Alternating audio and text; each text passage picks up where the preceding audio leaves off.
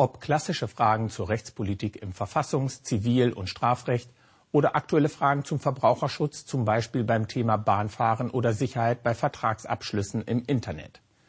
Die Mitglieder des Ausschusses für Recht und Verbraucherschutz beraten über Themen, die alle Bürger betreffen. Was aktuell auf der Agenda steht und warum zunehmend die EU-Rechts- und Verbraucherschutzpolitik in die nationale Gesetzgebung hineinspielt, darüber spreche ich heute mit der Vorsitzenden des Ausschusses. Herzlich willkommen, Renate Künast. Danke. Frau Kühners, die Aufgaben des Ausschusses sind enorm vielfältig. Sind Sie als Vorsitzende somit in all diesen Bereichen auch Ansprechpartnerin für Beschwerden aus der Bevölkerung?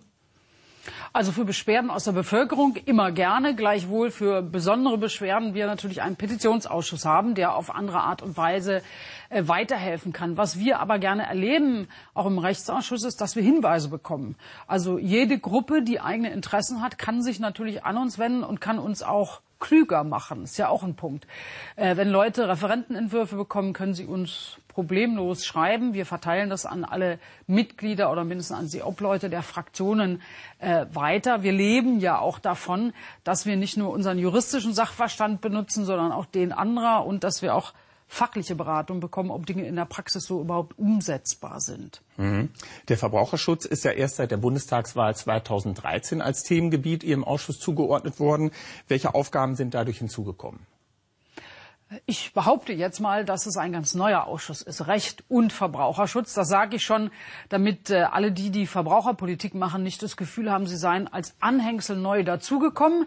Der, das war am Anfang auch eine Debatte, ja, wie sagen ein Ausschuss, der ein klares Rechtsverständnis hat und durchaus gerne nur mit Rechtsverordnungen, Richtlinien aus Europa oder Gesetzesentwürfen sich beschäftigt, dass der Ausschuss auch lernt, dass manche Dinge einfach als Sorge kommen. Wenn also das Chaos beim ADAC offensichtlich wird äh, und dass sie nicht nur hm, sozusagen Mitgliedsinteressen äh, bei Pannen vertreten, sondern plötzlich auch Batterien verkaufen und man sich fragt, wer profitiert da, dann ist das natürlich noch lange kein Gesetz. Aber der Ausschuss kann sich nach Geschäftsordnung des Bundestages ja mit Problemen beschäftigen. Also nicht nur in klar in Rechtsfragen, sondern eben auch in allen verbraucherpolitischen Fragen außer denen, die evident zum Beispiel beim, im engeren Bereich Lebensmittel äh, sind, die sind federführend bei anderen. Die landen mitberatend am Ende nur bei uns. Also wir können schon die Möglichkeiten nutzen. Wir können ähm, an der Stelle Datenschutzbeauftragte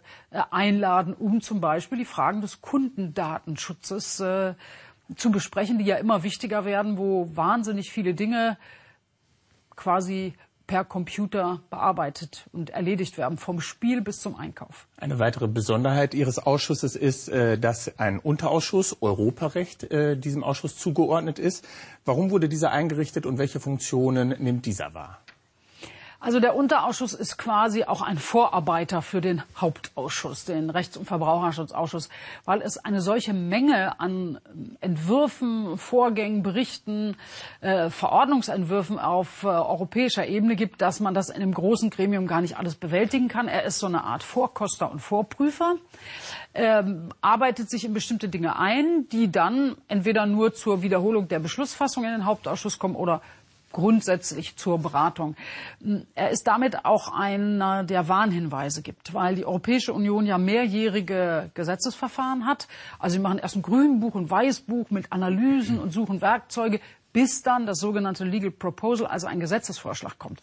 Damit wir in der Lage sind, uns sehr früh in diese Beratungsprozesse einzumischen, ja, und schon Stimmung zu machen, unsere Interessen äh, zu vertreten, ist es ja gut, wenn ein Unterausschuss Europarecht äh, die Dinge frühzeitig schon mal ansieht. Ich nenne jetzt das Beispiel Europäische Staatsanwaltschaft, bei der es vor allem darum geht, dass europäische Gelder falsch verwandt werden, dass es da Korruption gibt. Da fangen wir natürlich an, zu einem sehr frühen Stadium die deutschen Prinzipien einzubringen. Äh, an der Stelle, wenn es auch um Beschuldigtenrechte zum Beispiel geht. Also wir haben natürlich ein Interesse, äh, dass dann diese Rechtsprinzipien da auch weitestgehend verankert sind. Warum ist das so wichtig? Weil wenn du einmal eine europäische Staatsanwaltschaft zur Korruptionsbekämpfung hast, muss man ja davon ausgehen, dass die vielleicht eines Tages, wenn mehr Recht über Europa läuft, äh, immer weitere Kompetenzen bekommt. Das heißt, jetzt werden die Grundprinzipien, die Flöcke eingeschlagen. Muss man früh aufstehen sozusagen. Bleiben wir kurz auch bei dem weiten Thema EU. Ein Thema ist in nahezu allen Ausschüssen präsent, die Digitalisierung der Gesellschaft. Nun will die EU-Kommission US-Konzernen wie Google und Facebook, will denen die Macht beschränken. Ist das aus deutscher Perspektive ebenfalls ein Bereich, in dem Sie als Ausschuss, in dem Sie als Ausschuss tätig werden können? Wenn ja, inwiefern können Sie sich dort als Ausschuss einbringen, um auch nationale Interessen zu, äh, einzubringen? Digitale Gesellschaft ist ein wichtiges Wort. Manche reden immer über digitale Industrie oder Industrie 4.0, aber es geht wirklich um die ganze Gesellschaft, auch die Alltagsgeschäfte, die wir so machen oder wie, wie im medizinischen Bereich sozusagen Patientendaten ausgetauscht, beraten werden. Also fast überall und täglich sind wir in allen Lebensdingen äh, damit beschäftigt und zum Beispiel auch, wenn wir Google oder Facebook äh, benutzen. Äh, jetzt hat es in Deutschland schon lange eine Forderung gegeben, mehr Klarheit zu haben im europäischen Datenschutzrecht. Warum? Weil wir alte Richtlinien haben, bei denen ein Streit gibt. Und zwar den Streit zum Beispiel zwischen Deutschland und Facebook. Facebook sagt, wir halten europäische Basisnormen an, ein, haben ihren Hauptsitz aber in Irland, weil da die Umsetzung des europäischen Rechtes relativ niedrigschwellig ist. Äh, die deutschen Datenschützer sagen, nein, wenn du ein Angebot Facebook in Deutschland machst einem Kunden, musst du auch das deutsche Recht einhalten.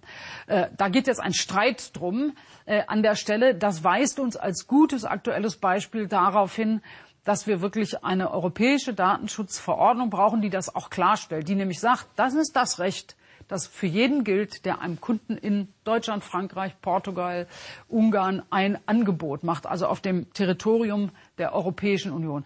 Sprich, eine europäische Datenschutzverordnung ist überfällig und ich hoffe, dass nachdem Deutschland vor Jahren immer Verzögerer war, äh, jetzt endlich Ende des Monats Juni der Europäische Rat sich vereinheitlicht da und dann mit dem Europäischen Parlament und der Kommission der sogenannte Trilog zwischen den dreien passiert, damit wir dann vielleicht Ende des Jahres zu einer äh, Regelung kommt. Und dann würde ich, finde ich, das ein bisschen Cash Google zerschlagen. Ja, so ähm, mein erstes Gefühl ist ja nicht zerschlagen, selbst wenn das dabei rauskommen kann, sondern klare Regeln machen. Es darf nicht Marktmacht geben oder Missbrauch von Marktmacht oder wenn wir die Suchmaschine benutzen, kann es nicht sein, dass sie ihre eigenen Subunternehmen als erstes anbieten, sondern wir wollen Transparenz. Aber sage mal, eine Datenschutzverordnung ist der erste Punkt. Dafür ist für die Kundeninteressen der Rechts- und Verbraucherausschuss zuständig. Wir werden, sind aber auch zuständig für das Urheberrecht, das demnächst kommt. Also damit hast, hast du als normaler Nutzer ja auch immer zu tun.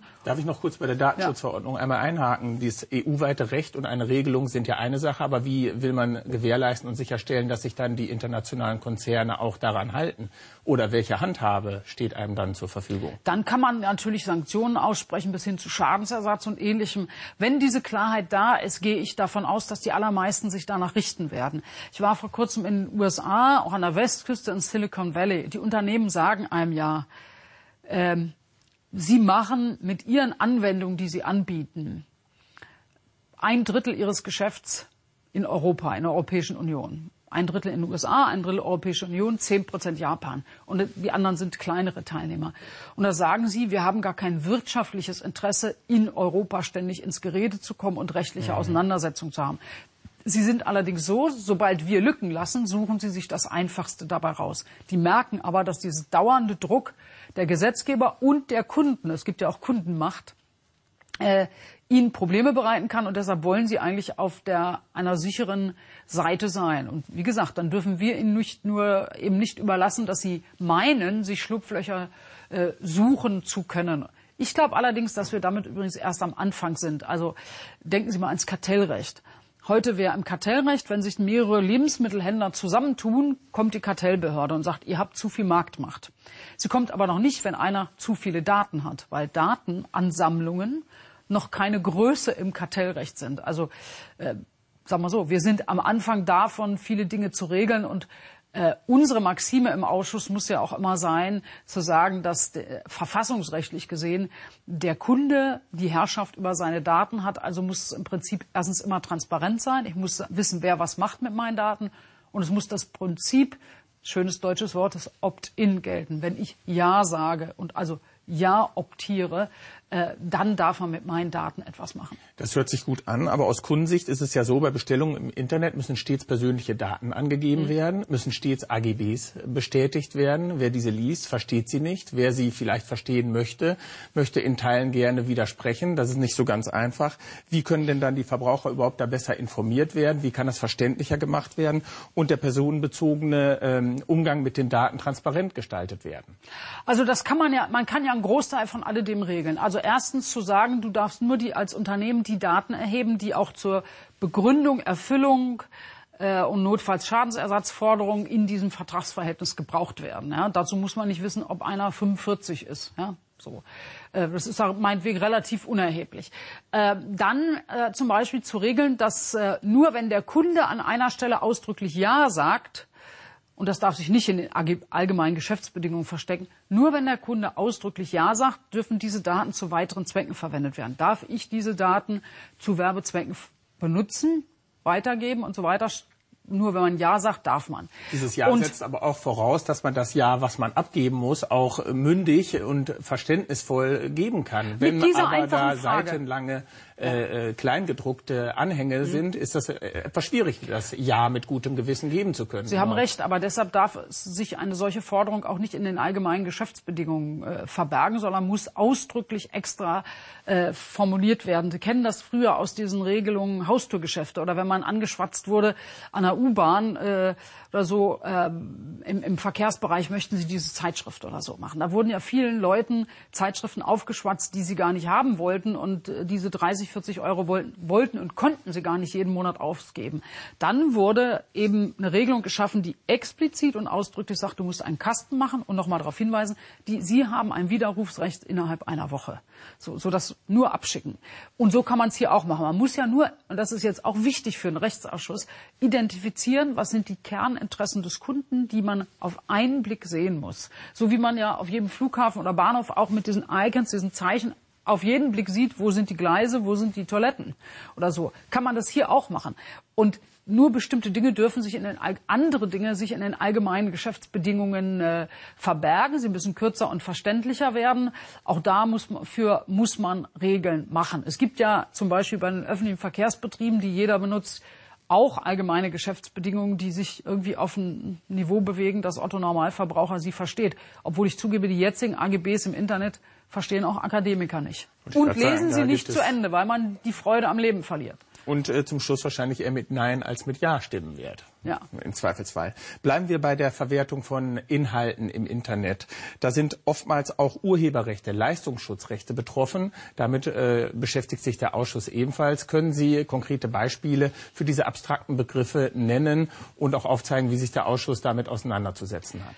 Also beim Leistungsschutzrecht geht es ja eigentlich um die Interessen der Verlage, die einen, auch Zeitungsverlage, die eine Leistung erbracht haben und äh, dann sagen, das Internet darf diese nicht nutzen. Da hat es einen langen Kampf gegeben, äh, wo sich aber, finde ich, die Verlage jetzt selber überholt haben, weil sie eine Regelung hatten, dass diese kurz, ganz kurze Snippets nur ganz kurz überhaupt angetippt werden durften und nicht eine bestimmte Länge haben durften ohne dafür zahlen zu müssen. Dann haben Google und andere gesagt, gut, machen wir gar nichts.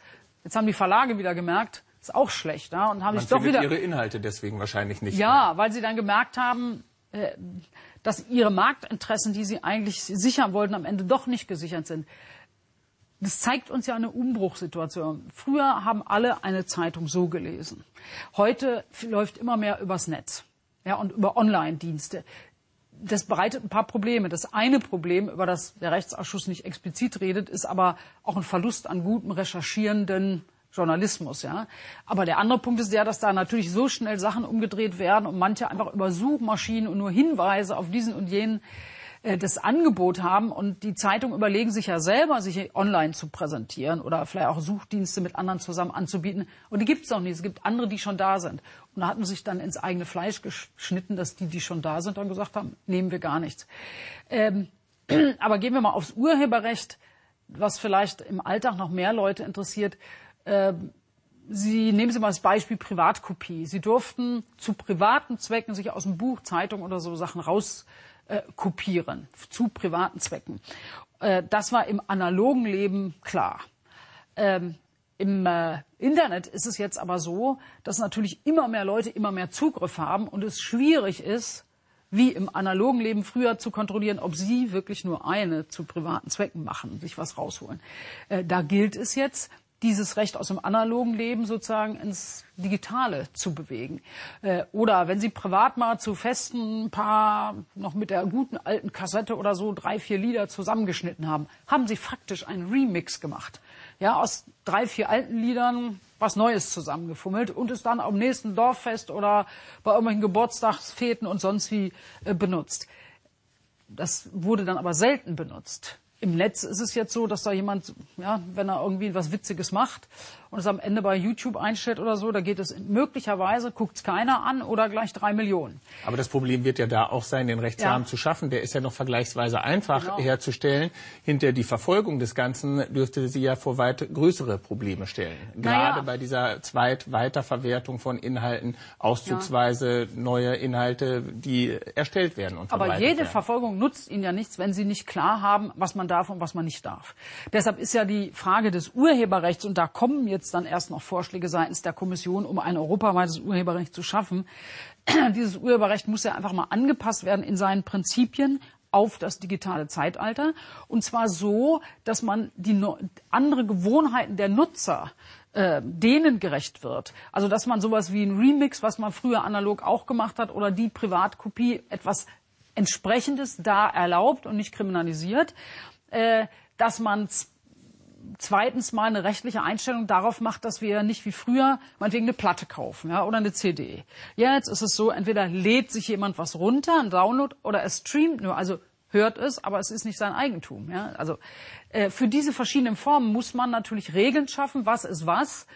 Was ist dann auch der Vertragsinhalt? Du kannst es hören, kannst es weitergeben, denken Sie ans E-Book, äh, das ein bisschen billiger ist als das echte gedruckte Buch, aber legal kann man das nicht weiterverkaufen oder weiterverleihen oder so. Oder was dürfen Bibliotheken in der elektronischen Ausleihe? Dafür muss man überall Definitionen und Regeln finden, damit dann auch klar ist für jeden Nutzer, was ist eigentlich legal, was habe ich gekauft, was will ich jetzt auch kaufen? Ein Download oder will ich streamen?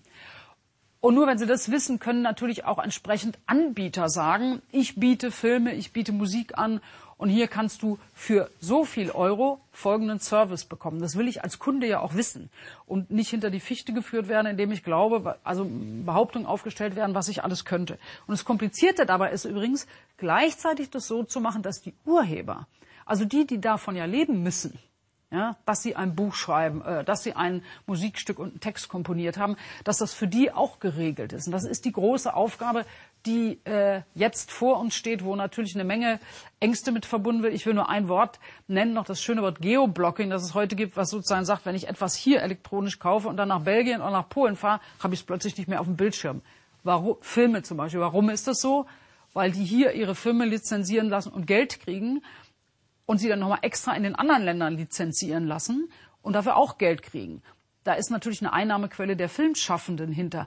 Aber das kann ja deshalb nicht heißen, dass wir zwar Reisefreiheit haben, aber mit einem Laptop sozusagen irgendwie plötzlich der Film zu Ende ist. Wir müssen für sowas Lösungen finden, neue Strukturen und das auch rechtlich anpassen. Das Thema Urheberrecht ist umfangreich. Wie wir merken, die äh, Themenbereiche des Ausschusses sind es auch. Ich würde gerne mit Ihnen noch kurz über die Vorratsdaten, Vorratsdatenspeicherung sprechen. Hier hat sich die äh, allgemeine Debatte darüber nach den Attentaten in Paris enorm beschleunigt. Vom Bundesjustizministerium ist jetzt ein Eckpunktepapier über die Speicherpflicht von Verkehrsdaten herausgegeben worden. Wie wird sich der Ausschuss mit diesem Thema beschäftigen? Naja, das wird eine, glaube ich, sehr engagierte Debatte werden. Ähm weil ja hier auch äh, zwischendurch auch vom Bundesjustizminister mal andere Auffassungen kundgetan wurden, als jetzt die beiden Koalitionsfraktionen ausgemacht haben, sodass es jetzt zum Eckpunktepapier äh, im wahrsten Sinne des Wortes kommt. Es wird, denke ich, eine sehr strittige Debatte geben zwischen Koalitionsfraktionen und Oppositionsfraktionen über die Notwendigkeit und ob das überhaupt hilft. Es wird eine verfassungsrechtliche Debatte geben. Daran erkennt man, dass der Rechtsausschuss auch die Aufgabe hat, alle Gesetze auf ihre Verfassungsgemäßheit zu überprüfen. Hier über die Frage, auch über die Frage, ob man eigentlich die Daten von Personen, gegen die gar nichts vorliegt, also sozusagen Sie und mich, ja, ob man das eigentlich ohne jeden Anlass Daten von uns speichern darf. Äh, bisher werden die ja nur ganz kurz zu, äh, gespeichert, weil es um die Frage geht, ob wir unsere Rechnung bezahlen, ja, vom Anbieter. Aber jetzt werden da das soll plötzlich ja ausgeweitet werden. Ja, jetzt werden da plötzlich äh, über Zweifel zehn, über zehn Wochen äh, draus ohne dass wir einen konkreten Anlass geliefert haben. Da wird, darum wird die rechtliche Debatte gehen und äh, sicherlich auch über ein paar Ausnahmeregeln da drin. Also ich gucke drauf und sage, da steht jetzt Journalisten drauf. Ja, die dürfen zum Beispiel auch illegal Daten kaufen. Denk, ja, oder Regierungen dürfen zum Beispiel die Steuer-CDs kaufen.